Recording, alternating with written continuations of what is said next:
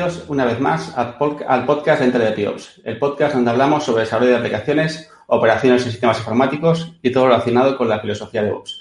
Hoy estamos David. Hola, muy buenas. Ignasi. Hola, ¿qué tal? Y el que os habla Edu. Ante todo, eh, eh, empezar con el episodio. Como siempre, dos me gusta en iVoox, una oración de cinco estrellas en iTunes y el corazoncito en Spotify. Como siempre, podéis encontrarnos en, todos nuestros sitios eh, de referencia, en el podcast, en nuestra web www.telepios.es, nuestro grupo de Telegram, eh, donde tenemos una comunidad muy activa, muy baja, simpática y que no deja de compartir conocimiento y, contenido. Y en Twitter, arroba de Piops. También queremos aprovechar todas las gracias a nuestros Patreons que nos apoyan mes a mes y ayudan para que el podcast siga adelante. Recordad que podéis eh, localizarnos en Patreon por patreon.com barra edeio.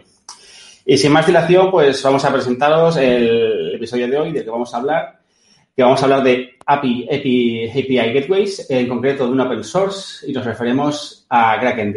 Y para ello contamos con la colaboración de dos invitados muy especiales, que son Albert Lombarte y Daniel Ortiz, que junto a Daniel eh, López, que no ha podido estar con nosotros, eh, son fundadores y actuales planteadores del proyecto. Y paso a que se presenten. Eh, Albert. Hola, buenas, gracias por invitarme. bueno, soy Albert Lombarte, eh, soy uno de los, como bien has dicho, uno de los fundadores de Kraken y bueno, encantado aquí de, compartir un poco de conocimiento con vosotros. Eh, Dani. Eh, buenas, yo soy Daniel Ortiz y soy también otro, uno de los tres fundadores de Kraken. Y bueno, encantado de estar aquí con vosotros. Pues hecho las presentaciones, danos un poco más de contexto sobre vosotros, pues hablarnos de cuál es vuestro rol en, en el proyecto, vuestro pasado en el mundo tech y, y de dónde venís, dónde vais, vuestras frustraciones personales. eh, a ver.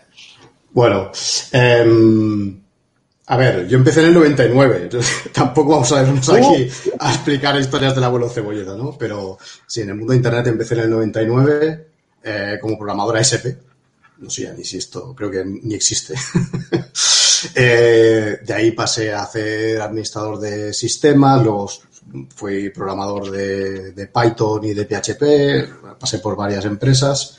Estuvo muchos años en, en Softonic eh, y desde ahí, que bueno, ahí estuve unos ocho años, ocho años y medio, creo, más o menos.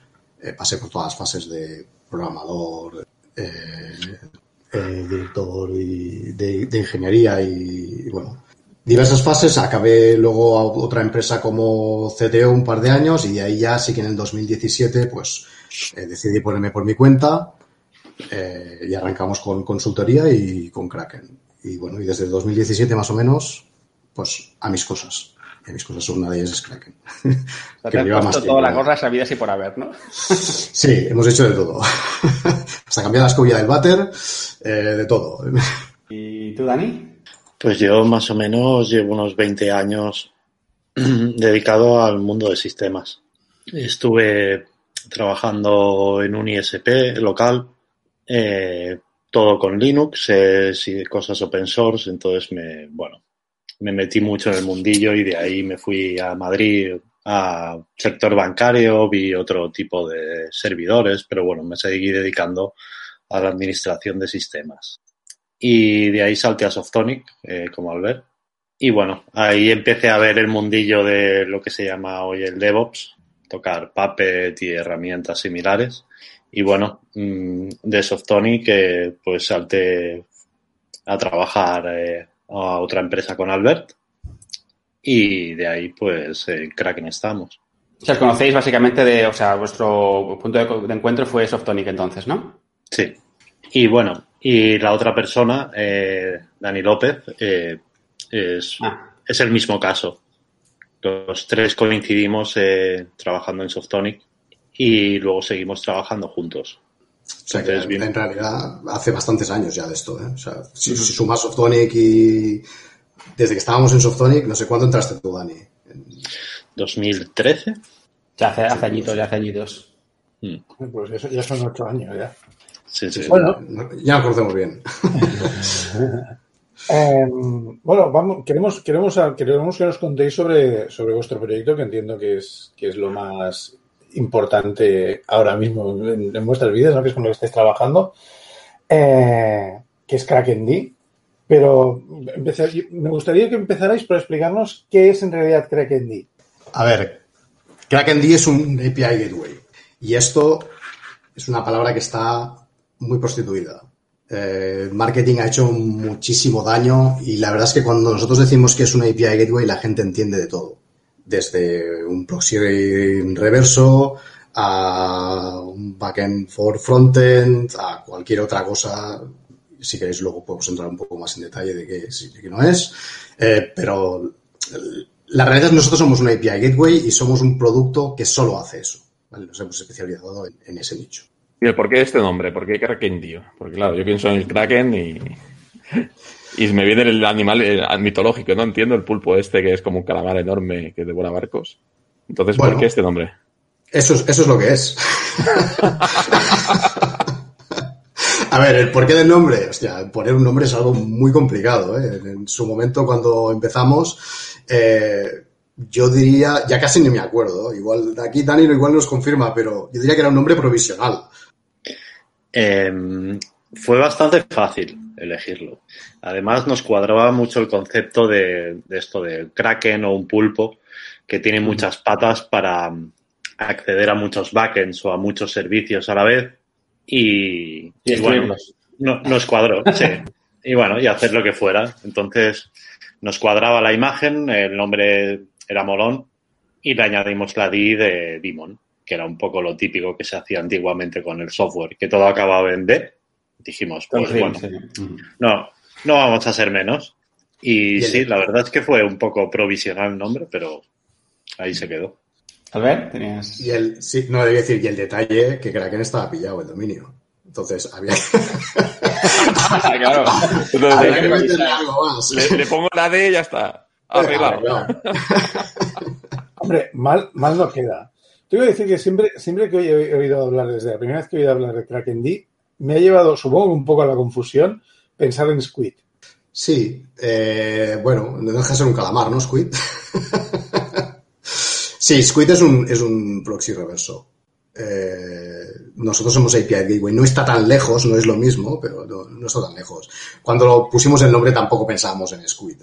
Ya, podríamos, podríamos entrar en esto porque el siguiente tema sería hablar un poco más de qué es el API, Gateway, de qué lo diferencia de otras cosas parecidas, como, como por ejemplo un proxy inverso, un proxy reverso o, otros, otros componentes que podrían tender a confundirse. Vale, mm, para nosotros, y ya digo para nosotros, porque al final cuando tú buscas en Internet eh, información de qué es tal cosa, eh, muchas definiciones están sponsorizadas. Si tú entras en, no recuerdo cuál era la web, había algo en una web que era microservices.io o algo así, y, al final es un proyecto que escribe un señor que es bien sponsorizado por Kong, y entonces te viene a decir que un API Gateway es un proxy reverso en esteroides. ¿Vale? Pero eh, yo explico cómo nosotros entendemos el patrón de API Gateway y, para nosotros es algo que te permite consumir casos de uso en un ecosistema de microservicios. Entrando un poco más en detalle, porque esta definición igual es un poco abstracta, lo que te hace el API Gateway es que te da a conocer o te expone hacia un cliente un subset de las cosas que tú puedes hacer con todos tus microservicios. Te prepara el contenido, eh, te lo agrega eh, te lo limpia, te lo pule, ¿no? Como decía Pepe Rubianes, ¿no? Eh, y te prepara que todos esos, esos agregados de microservicios eh, se sirvan como el cliente los necesita. En caso de uso, y por, por bajarlo a un ejemplo práctico, ¿no?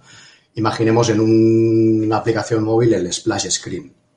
Al final, el splash screen de cualquier aplicación puede ser que se lleve las ofertas del día, puede ser que tenga datos de usuario, puede ser que tenga eh, información de campañas, puede ser que tenga información de blacklisting, whitelisting, de distintas cosas, ¿no? Y al final es un montón de cosas agregadas que la devuelves bajo un solo endpoint, ¿vale? Para nosotros la API Gateway es la pieza que te va a permitir consumir ese caso de uso. Pues nada, un poco después de explicar que estas diferencias o un poquito lo, concretando lo que es CrackND, eh, bueno, ya hemos dicho que vosotros eh, dos, más, más Dani López, que no ha podido estar con nosotros, sois los, fundadores y mantenéis el proyecto, pero ¿hay alguien más detrás de CrackND? Aparte de la comunidad que entiendo que, siendo un proyecto open source, pues hay contribuciones. ¿Hay alguien más o realmente estáis vosotros tres únicamente? Están unas. Eh, hay unas, unos 50 contributos más o menos en el proyecto. Piensa que, Kraken es un ecosistema de repositorios, no es solo el repositorio de Kraken. Em, y aparte de nosotros tres, eh, eh, contribuye más gente al proyecto, ¿no? Pero digamos que lo que es la compañía, con lo que es el día a día, servicio comercial, digamos el enterprise, somos nosotros tres. Tenemos colaboradores fuera, eh, gente en freelance que nos ayuda puntualmente, pero digamos que el grosso de lo que mueve Kraken lo llevamos los tres. ¿Y cómo surge la idea de, decir, mira, voy a hacer una pique O sea, ¿cómo, ¿cómo, os planteáis meteros los tres en esta aventura, ¿no? Y decir, y encima, en vez de hacer, yo que sé, un marketplace, una web de para vender piruletas, yo qué sé, pues... Quiero hacer una apuesta, perdón. Una de dos. O, una, o una borrachera o una apuesta? Pues ni lo uno ni lo otro. Eso, perdón, pero eso sí son, si fueran vascos. Creo, creo que no hay ninguno, ¿no? ¿Vasco? que... A ver, en realidad el, patrón del, del, API, Gateway es algo que se utiliza en, muchos sitios y, antes, antes de escribir Kraken nosotros ya nos habíamos pegado tres otros gateways. O sea que, que ya veníamos ya veníamos sembrados, ¿eh? Antes de decidir publicar nada, eh, nos habíamos encontrado con el caso. Os diría que el caso más, más heavy metal para decidir eh, implementarlo fue en la última compañía donde estábamos. nosotros teníamos en Vietnam un equipo de 70 desarrolladores. Entonces, claro, esta gente eh, picaban microservicios como animales y, cambiaban los specs, bueno, no os podéis imaginar la velocidad. O sea, te daban un contrato eh, por la mañana y por la tarde los strings se habían convertido en integers y, viceversa, ¿no? O desaparecían cosas y tal. Entonces, el problema que nosotros teníamos es que teníamos em, aplicaciones con lenguajes que están fuertemente tipados enganchados a esas APIs. Entonces, cuando tú cambias los contratos así on the fly, peta todo. Y ahí es ya cuando empezamos a decidir, bueno, al final el API Gateway es un patrón que ya conocemos, eh, lo tendríamos que poner en marcha y empezar a agregar contenido y hacer que las respuestas sean más rápidas y no hacer que el cliente sea el, responsable de conectarse a lo mejor a 10 microservicios y negociar la autenticación con todos y, bueno, poner esa pieza en medio, ¿no?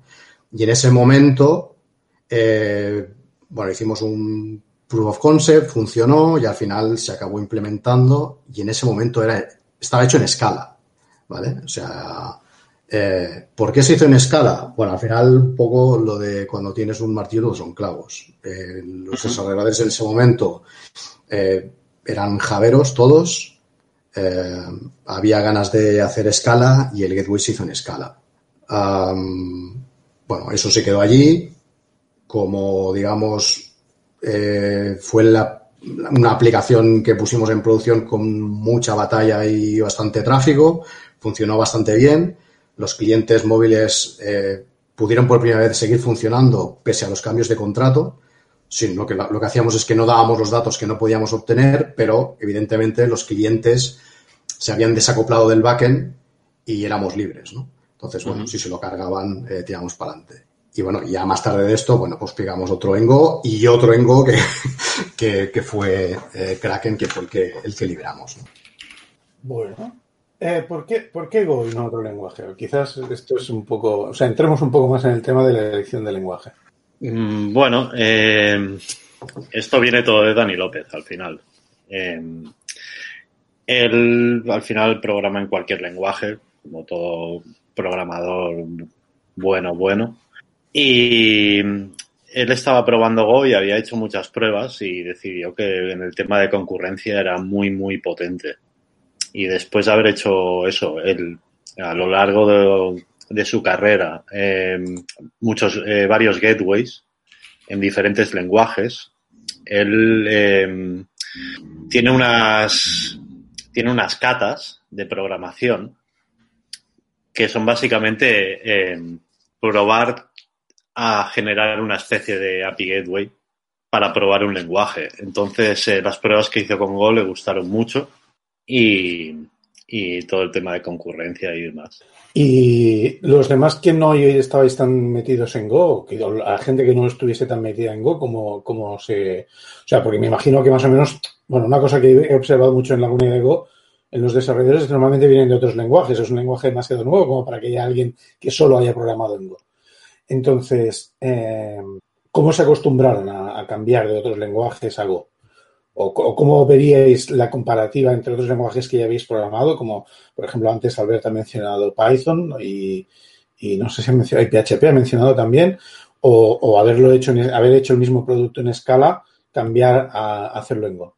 Em, ¿Estamos hablando del prototipo inicial o de Kraken en sí? Estoy hablando, sí, sí, si quieres poner, plantearlo, plantearlo así, me vale. A ver, el tema es, em, yo antes de empezar con Kraken, realmente no, yo no sabía programar.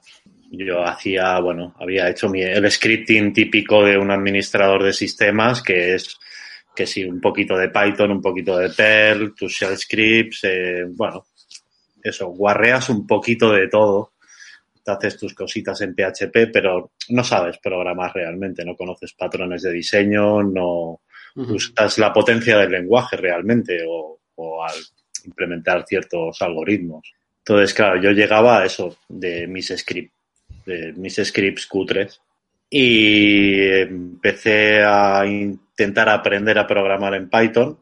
Estuvo bien, pero entonces ya empecé con Go directamente. Kraken estaba hecho en Go, no me valía la pena seguir con, otra cosa. Y desde entonces, bueno, de no saber nada, estoy programando muchas partes de, de Kraken, del framework, plugins, eh, y otros middlewares. O sea, básicamente Dani López os engañó a todos, ¿no? Y os dejasteis engañar, ¿no? Y tirasteis de Go, ¿no? y muy, muy contento estoy, ¿eh? No, no, eso, eso no digo que. Yo no opino, yo solo expongo realidades, ¿no? Os engañó y todos contentos. Al final os engañó para bien, os engañó para bien. Yo llevaba nueve años, eh, o los últimos nueve años os llevaba picando PHP, o sea. y me engañaron vilmente. Encontré una escapatoria, encontré una escapatoria en PHP. la verdad es que es un lenguaje cojonudo, ¿eh? O sea, después viéndolo y probándolo y tal, eh, uno no, se arrepiente de nada, pero es, un lenguaje realmente potente. Bueno, Natch lo conoce bastante y, creo que en el trabajo también Natch podríamos decir que contara bastante de Go y de Python. Y más o menos disfruta de los dos. Así, así como anécdota, eh, creo que cuando nosotros empezamos hace cuatro años éramos de las pocas empresas en Barcelona que una eran eh, 100% empresas remotas. Nosotros nunca, eh, pese a pagar la oficina, nunca hemos ido. ¿No? Pero, eh, y, y, empresa en Barcelona que hacía Go. O sea, creo que no había donde el producto es Go. O sea, no es que sí, utilizamos Go para hacer cuatro mandangas. No, no. estamos hablando de que todo, todo nuestro negocio está basado en, Go. Lo único que hay que no es Go es JavaScript. Claro. que es el frontend de la aplicación, pero punto. Porque, mucho cuidado, nosotros realmente no empezamos eh, como Kraken. Nosotros lo que creamos fue DevOps Safe, que era una empresa que hacía open source en Go. Y mm, Kraken dio la casualidad de que fue el primero o segundo proyecto que, que nos planteamos pero nuestra idea era un poco la visión de una empresa como HashiCorp, que tiene un ecosistema de herramientas que ayudan en el día a día a solucionar un problema concreto. Y, pero nos quedamos en Kraken.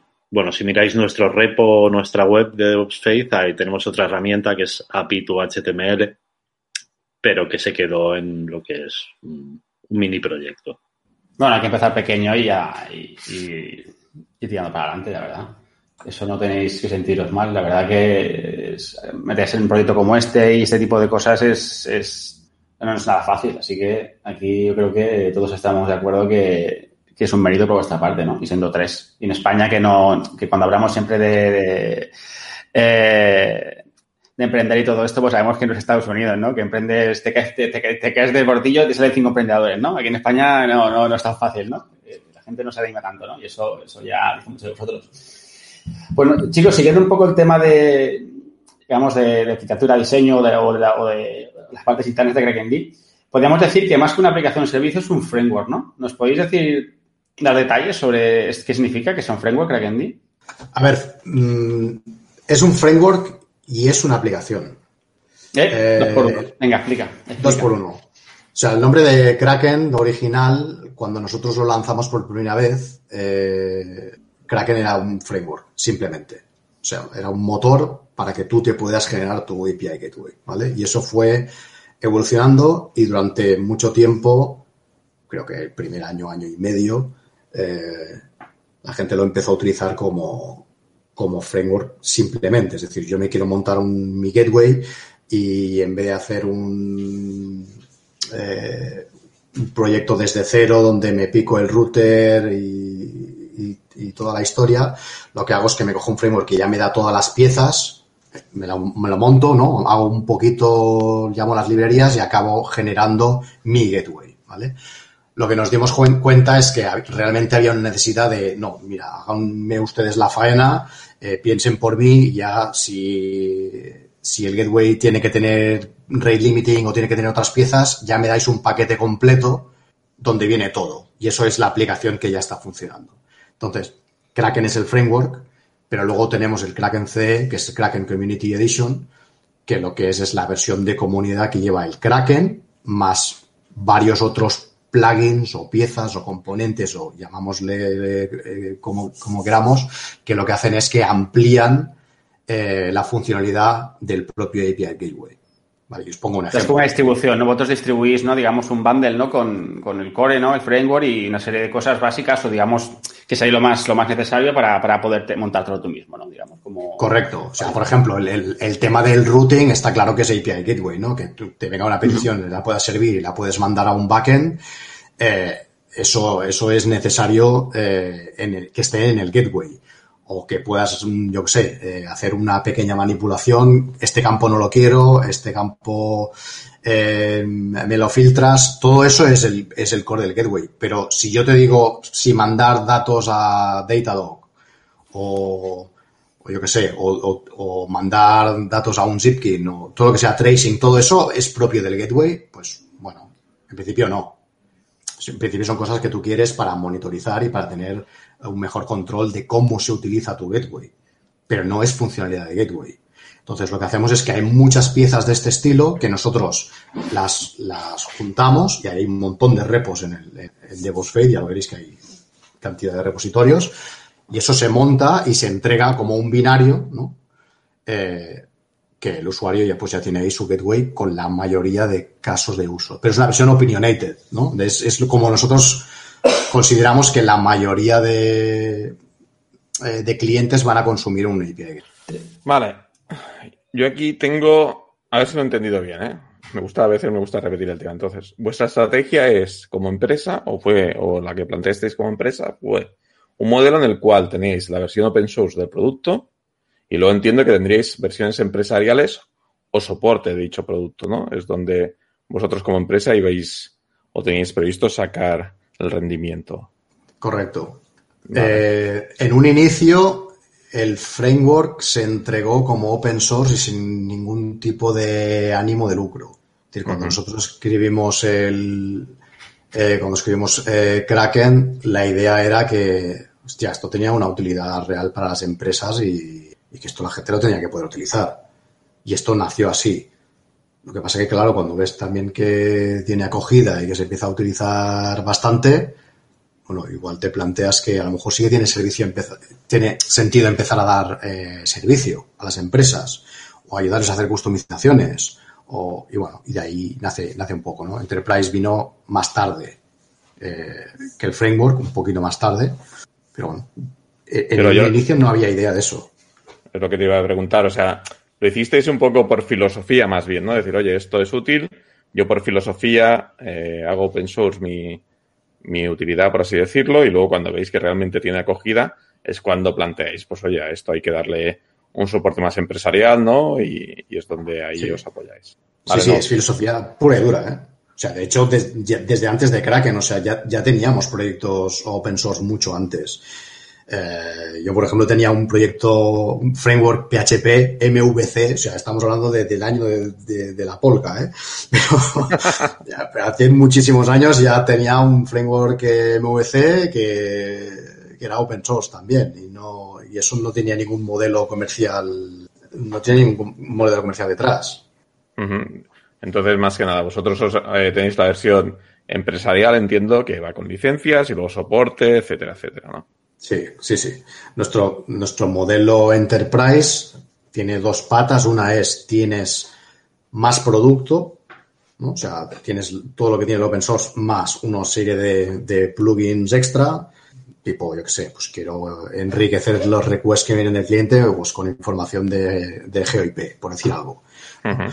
eh, hay cosas de este estilo. Entonces, la enterprise tiene más funcionalidad, pero la versión open source eh, de, ya es un yo creo que damos un 95% de la funcionalidad. O sea, que realmente si alguien se quisiera mover a Enterprise solo por las funcionalidades extra, sería mucha casualidad también, ¿no? Que no, es que solo por esta me voy a mover. Hay casos, ¿eh? Hay gente que, por ejemplo, necesita WebSockets. WebSockets es algo que nos, nosotros no soportamos en versión open source, entonces hay que ir a Enterprise. Pero que mmm, nuestra intención siempre es la de darlo todo y queremos que el valor no está tanto en las funcionalidades extras, sino en el servicio que nosotros damos, en, el acompañamiento, hacemos onboarding a las empresas, ¿no? Cuando tú pones Kraken, hombre, es un producto complejo, no porque sea Kraken, sino porque al final un API Gateway tienes que pensar muy bien a nivel de infraestructura cómo montas eso, cómo lo vas a desplegar, cómo vas a interactuar con los servicios, cuáles son los timeouts que vas a tener que poner entre servicios, las latencias, hay que hacer un montón de trabajo de de pensar, de arquitectura, y nosotros acompañamos a las empresas durante los tres primeros meses, ¿no? Más o menos, pues a que puedan arrancar eso y, y, y ponerlo en marcha con nuestra ayuda. Y nosotros nos involucramos con los, con los equipos técnicos. Y ese okay. es el valor de Enterprise Real. Y ya para hacer un poco más de publicidad, ¿podéis decir algún, alguna empresa así conocida que, que utilice vuestro, vuestro API Gateway? Sí, eh, te puedo decir los que utilizan Enterprise y los que utilizan Open Source. Eh, y, hay, y, hay, de todo y, y, y, bueno, por poner nombres, bueno, uno que es bastante conocido aquí es Adevinta, ¿no? Todas las marcas de Mil Anuncios, Fotocasa, Coches.net, bueno, ya conocéis, algunos de aquí que nos estáis haciendo una entrevista lo conocéis muy bien. Sí. Eh, están utilizando eh, Kraken, hay empresas luego también como Letgo, que también es empresa de, de Barcelona. Eh, si nos vamos un poquito más allá del charco, pues por ejemplo tenemos eBay, que está utilizando eh, la versión open source de, bueno, el framework en realidad. Eh, Oracle utiliza Kraken C para dar su servicio de Cloud Identity Service, creo que se llama. Nvidia utiliza también Kraken. Hay empresas grandes, hay algunas que no os puedo decir el nombre porque nos meten un puro que nos enchufan para adentro. Y además la franquicia del seguro de responsabilidad civil son 15.000 euros y me meten una denuncia, con lo cual no, os voy a poder decir algunos nombres. No queremos, no queremos ser los culpables de, de nada. No, no. Eh, pero sí hay marcas eh, conocidas, hay empresas grandes y este año, no sé si es por la pandemia o por qué, pero se ha empezado a mover más y el cliente americano está más receptivo y bueno, está viendo, estamos teniendo más, más clientes americanos que, que antes. Recordemos que esto lo lleváis tres personas. Sí. Estoy diciendo marcas de primer nivel llevándolo tres personas. Bueno, no, sí. perdona. Dos personas hay. Yo no sé dónde catalogar a Albert. Pero, pero venga, vamos a catalogarlo como persona y decir que son tres. Bueno, sea persona o sea animal, eh, al final el producto lo que es la parte técnica la llevan los danis. De hecho, hay un requisito imprescindible para entrar en la compañía, es que... Hay que llamarse Dani, ¿no? Te, hay que llamarse Dani o Daniela y el apellido tiene que acabar en Z. O sea... interesante, interesante. Yo tengo una, una pregunta. Eh, eh, ¿Tenéis experiencia eh, fuerte, no? Al final, creo que todo el mundo al final sí que ha hecho alguna PR, alguna cosilla algún proyecto en sus ratos libres. Pero así en algo serio, como trabajar en un proyecto open source con cara y ojos, ¿tenéis experiencia alguna o os metisteis aquí, venga, va? O sea, por una cosa es que tú decidas hacer algo y digas, lo hago open source, ¿vale? Pero otra cosa es que os pase como D, ¿no? Que al final si es un proyecto que pues, tiene su renombre ya, es, eh, tenéis clientes, como habéis dicho, importantes solo de nombre y ya la cosa se pone seria. Entonces, eh, gestionar esto con proyecto open source tiene unos, unas dificultades porque al final estás, eh, tienes que tener buena documentación o te, o te, o te linchan. O sea, al final, eh, cómo gestionar la comunidad, cómo estar pendiente de las PRs de la gente para que haya engagement, ¿no? Que la gente no se sienta que, mira, esta gente va a saber todo y aquí no se puede contribuir. Y ese tipo de cosas realmente son complejas, ¿no? Entonces, ¿cómo lleváis todo esto? Un poquito, ¿no? ¿Cómo, cómo qué representa todo, todo, todo, lo del open source? A ver, yo antes de Kraken había hecho otros proyectos open source, no tenían esta dimensión, pero sí que se utilizaban en empresas que estaban facturando dinero. El ejemplo es eh, SIFO y en su día Ubinum, siguen utilizando el framework, por cierto, eh, que ahora es el grupo Pernod Ricard eh, de, los, de vinos. ¿no? Em, entonces, bueno, gestionábamos eso y había algunas empresas que, que, lo estaban utilizando, no eran demasiadas, pero bueno, ya había esa inercia. Antes de esto, eh, siempre siempre había mm, hecho contribuciones en open source. O sea, yo, desde que tengo memoria de, utilizar el Internet, ¿no? Yo era traductor de, software, eh, habíamos traducido, pues no sé, Firefox al catalán, había ayudado a hacer eh, cosas de este estilo, ¿no?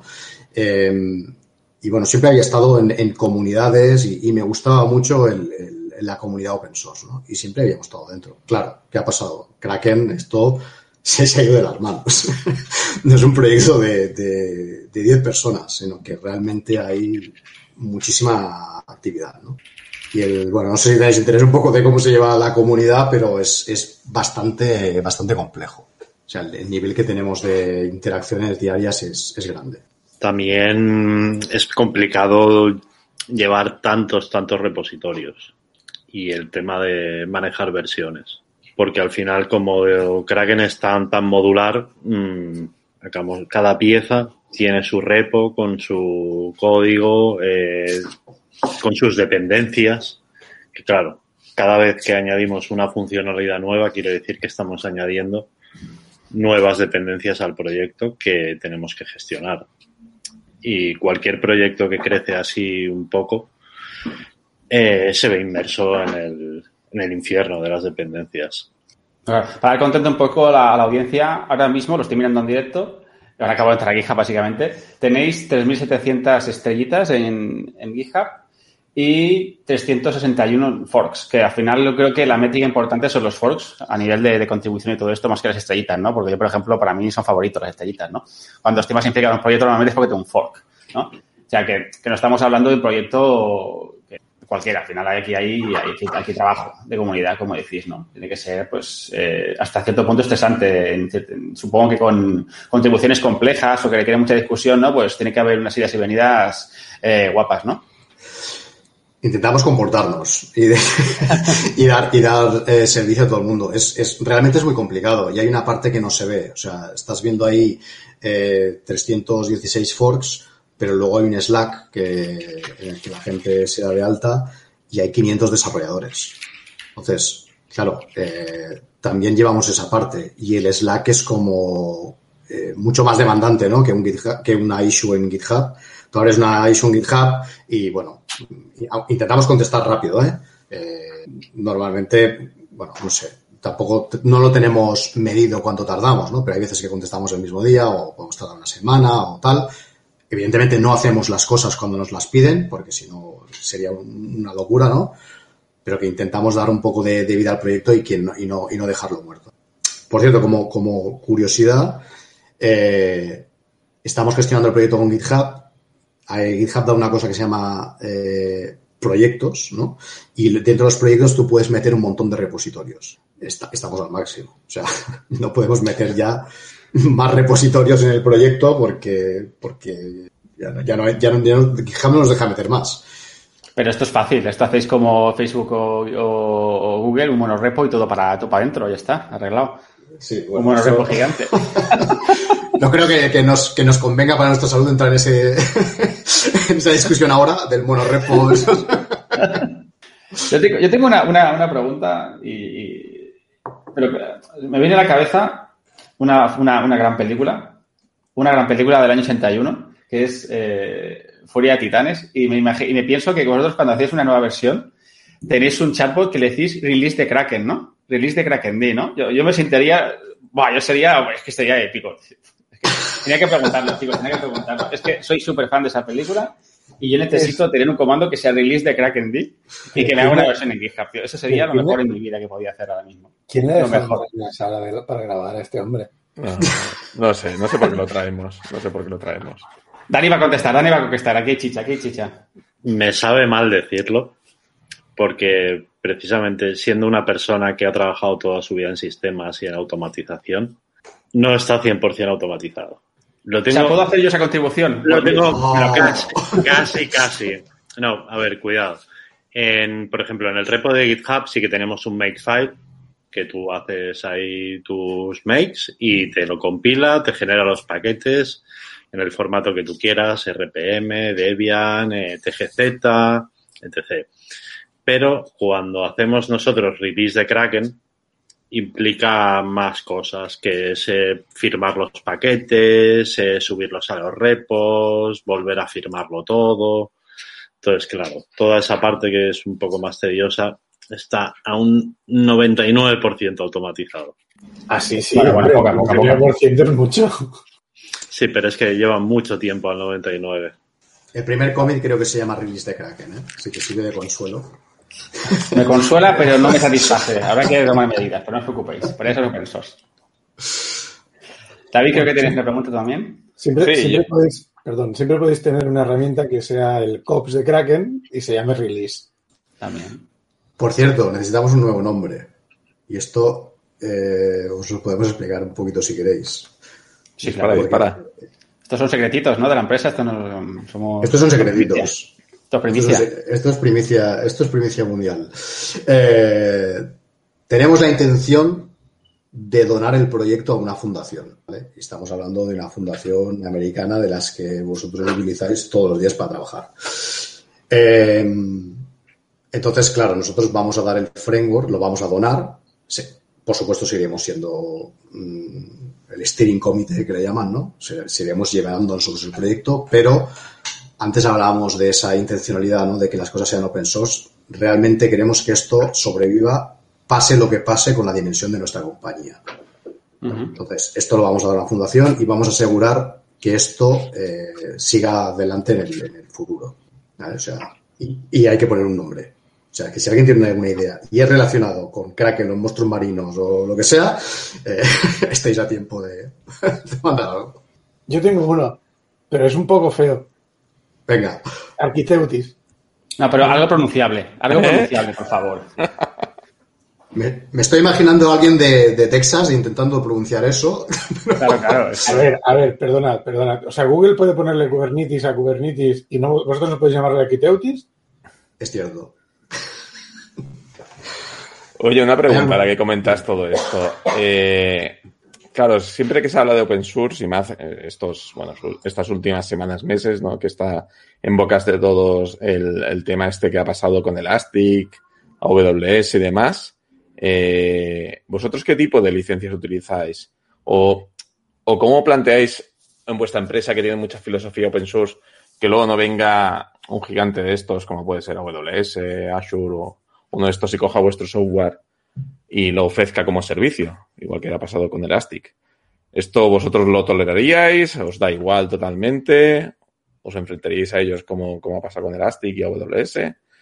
¿Qué, qué opinión tenéis al respecto? Nosotros tenemos licencia Apache en todos los proyectos. Y no hay ninguna intención de cambiar esto. Podríamos hacer licencias mucho más restrictivas. En principio eso nos vale y nos cubre como compañía y bueno, yo creo que si al final si viniera un Amazon o alguien y nos cogiera nuestro producto y lo utilizaran ellos internamente, pues a mí lo que me estaría diciendo es que hemos hecho un producto cojonudo y que alguien se lo ha llevado. Es que ya está pasando. O sea, eh, Oracle Cloud Identity Service es Kraken. O sea, está utilizando eso. O sea, no, no que, no que ese servidor de, de identidad sea, sea Kraken, ¿eh? pero quiero decir que ya nos están utilizando para eso. Nosotros hemos intentado abrir a veces eh, partnerships con compañías a lo mejor que se dedican al, al, negocio del CDN o que son Edge, porque es donde tiene mucho sentido tener un gateway también, tenerlo en el Edge.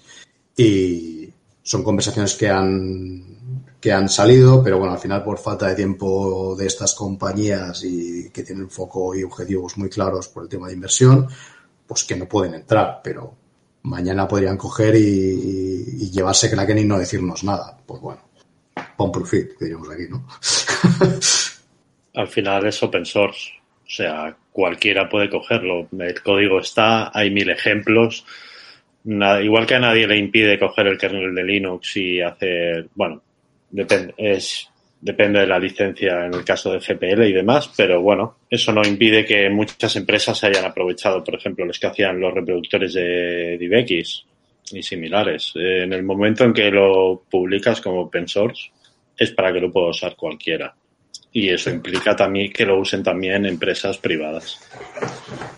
No, a ver, me parece, me parece muy bien. Hay empresas, por ejemplo, que utilizan la estrategia de tener una versión eh, open source un poco como avanzadilla y ver también hacia dónde se mueve la comunidad, ¿no? Y para luego eh, estos cambios meterlo en la versión Enterprise. Y claro, y la estrategia esta que os estaba preguntando, pues claro, a ellos no les parece tan bien como a vosotros. Vosotros ya habéis dejado desde el principio claro que lo, vuestra filosofía es open source y que luego ya nació el negocio a partir de ver la, la evolución que tuvo, que tuvo el producto. Sí. También hay. A ver, nosotros en, en Kraken eh, tenemos una cosa que son los plugins, que la gracia está en que tú te los puedes programar y los compilas en un, en un binario propio y coges el Kraken que nosotros, el C que nosotros ofrecemos y puedes añadir tu plugin propio, ¿vale? Nosotros en el Enterprise ofrecimos nuestros propios plugins también y esos no son open source. Um, ¿qué, qué, qué pondríais como factores diferenciales con otras soluciones similares, como Kong o TIC? ¿Qué pondríais como hecho diferencial? Bueno, de hecho no son similares. O sea, realmente no, no creo que tengamos competencia si miras técnicamente lo que es el producto. ¿eh? Sí que es cierto que hay muchos gateways, eh, el mercado está lleno, pero todos estos que mencionas, Taiko, Kong, son eh, proxy reversos. Son, son proxy reversos que meten una capa de en medio, pues que te puede hacer autorización o que puede hacer otras cosas, ¿vale? Pero la filosofía de, de, cómo funciona es muy distinta a, cómo funciona Kraken. Kraken es un, un producto stateless, ¿vale? Es descentralizado eh, y aparte de eso, eh, pues nos da una cosa que los demás no nos, no nos dan, que es eh, cómo puedo yo despegar Kraken en un entorno eh, muy grande. ¿Vale? O sea, si yo me voy a un multi data center, o sea, perdón, a un multi region con varios data centers, ¿cómo hago yo para desplegar mi, gateway? ¿no?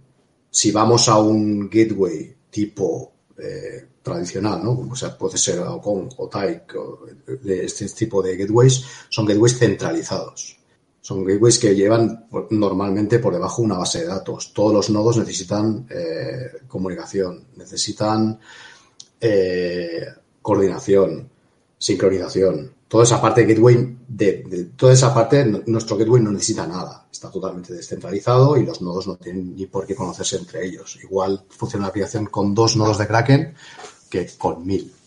¿vale? Y eso es una parte que nos diferencia claramente de, de, de los demás. Entonces, eh, planteándolo de otro modo, no hay ninguna herramienta que. O sea, ¿qué herramienta se, ¿Qué, ¿Qué, otra herramienta podría ser más similar o suficientemente similar a, a KrakenD? Pues mira, te diría que igual GraphQL, ¿vale? Pero GraphQL tú realmente te estás acoplando al, al backend, ¿vale? Porque le estás dando al cliente la libertad de consumir lo que le dé la gana sabiendo el contrato que está dando el backend, ¿no?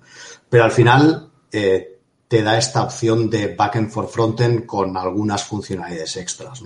Ahora eh, GraphQL llevan API Gateways delante, ¿no?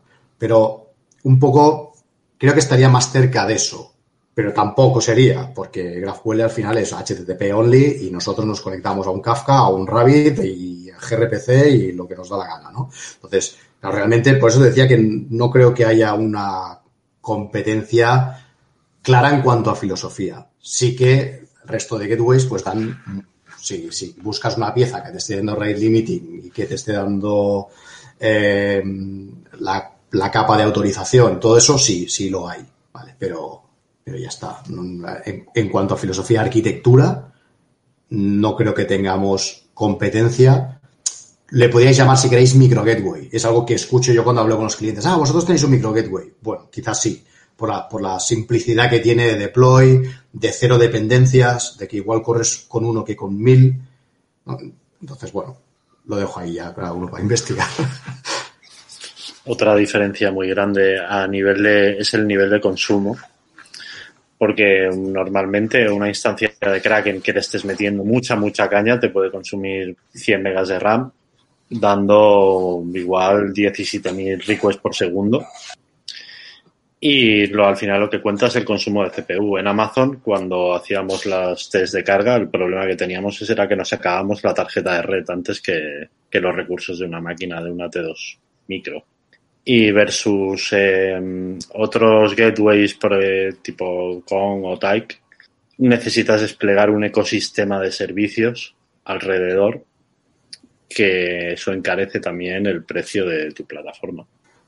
Sí, imaginaos, un, por ejemplo, un, un RDS eh, funcionando porque necesitas un PostgreSQL para definir tus endpoints. Pues claro, a nivel coste tampoco tiene nada que ver. Y bueno, y a nivel rendimiento, por cierto, ahora que nos hemos comprado el Ryzen, estamos aquí con los Linux, ¿eh? con Ryzen 9, estamos dando 70.000 requests por segundo. con el Ryzen 9, o sea que... Madre mía. Sí, sí, a nivel performance no creo que tampoco que tengamos competencia. Y, y ya, una pregunta ya de cara a cerrar. Eh, ¿Cuál es el futuro de Kraken? Ya habéis dicho que, que, bueno, la versión open source, pues bueno, seguramente una fundación, yo que sé, llamémosla Apache, por ejemplo, puede ser Mejor, que... mejor. puede ser que acabe, que acabe de, aducido por una fundación, ¿vale? Eh, pero, ¿cuál es el futuro? ¿Cómo, ¿Qué tenéis en mente? ¿Cómo lo vais a evolucionar? Tanto la parte, entiendo, open source como la parte más enterprise. Bueno, por un lado, la parte open source tiene que crecer más y ahí también está el, el que se ha llevado directamente por la comunidad. O sea, nosotros lo que vamos a hacer es que vamos a ampliar eh, las personas que dirigen el, el proyecto, ¿no? Lo vamos, esto lo vamos a abrir. Tenemos ya algunas personas en mente. Después de haberlo utilizado eh, personas clave de, compañías relevantes que nos han ayudado a empujarlo, pues estamos pensando en, abrir esto un poco más y hacer que el comité de decisión sea más amplio ¿no? y tenga más representación de empresas más grandes y, y muy distintas a lo que a lo que nosotros queremos hacer. Eso por un lado, o sea que el open source eh, va a seguir creciendo y queremos ampliarlo. Eh, y luego estará Kraken. El proyecto open source se va a llamar algo distinto, no va, se va a llamar Kraken. Kraken va a ser, eh, seguirá siendo nuestro producto. Nosotros vamos a seguir ofreciendo el open source desde nuestra empresa. Es como, bueno, no sé, por ejemplo, el tema de, de DataStax, ¿no? Y, y, y Cassandra, ¿no?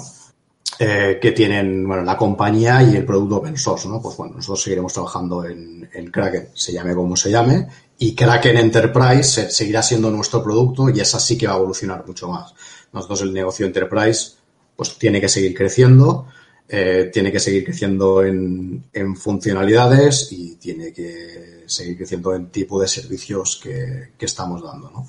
Pues bueno, estamos empezando un poco el SaaS, no para dar API Gateway, porque en un SaaS no tiene sentido, hay toda la latencia, ¿no? Desde mi plataforma hasta la plataforma del cliente, pero sí que en cuanto a servicios que nosotros le damos extra al cliente para poder interactuar con su propio clúster. Y bueno, estamos, estamos, yendo, estamos yendo por ahí. Pues creo que con esto ya creo que hemos pasado por toda la vida del, del Kraken. Pero esperemos nunca verlo morir, como decís, que como habéis dicho, que el proyecto continúe, siga vivo y que, que tenga un futuro brillante. Y poco más que deciros, que daros las gracias por, por estar aquí, Albert y Dani, y por compartir pues, este rato y responder a nuestras preguntas y, y, darnos a conocer un poco más Hackendy, el proyecto y vosotros que sois que estáis detrás y lo que lo mantenéis vivo. Y nada, eh, solo decir que si alguien quisiera entrar a contactar con vosotros, saber más de Kraken, pues cómo puede contactar con vosotros, en Twitter, en Instagram, en TikTok, no sé. Eh, no, no somos tan modernos.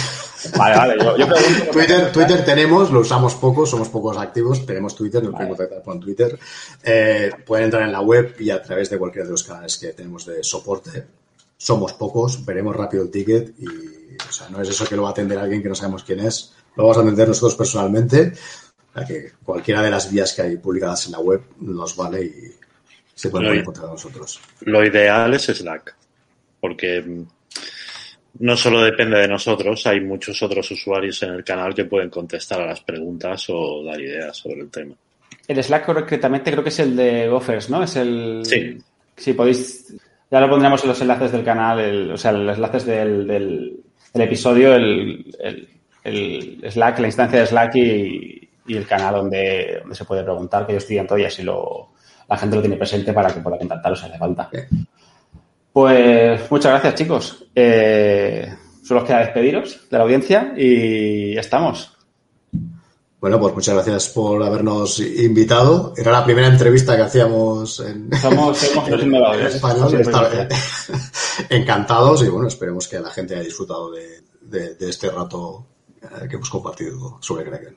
Y bueno, ha sido un placer y sí, espero que muchos oyentes eh, lleguen al repo de Kraken y lo usen y den su opinión y lo compartan con todos sus compañeros. Y, es- y Esperemos que por ahí, contributos. Claro, Necesitamos y- gente que haga contenido, tutoriales, eh, si la gente se anima, pues oye, nosotros encantados. Somos muy malos en la parte de esa.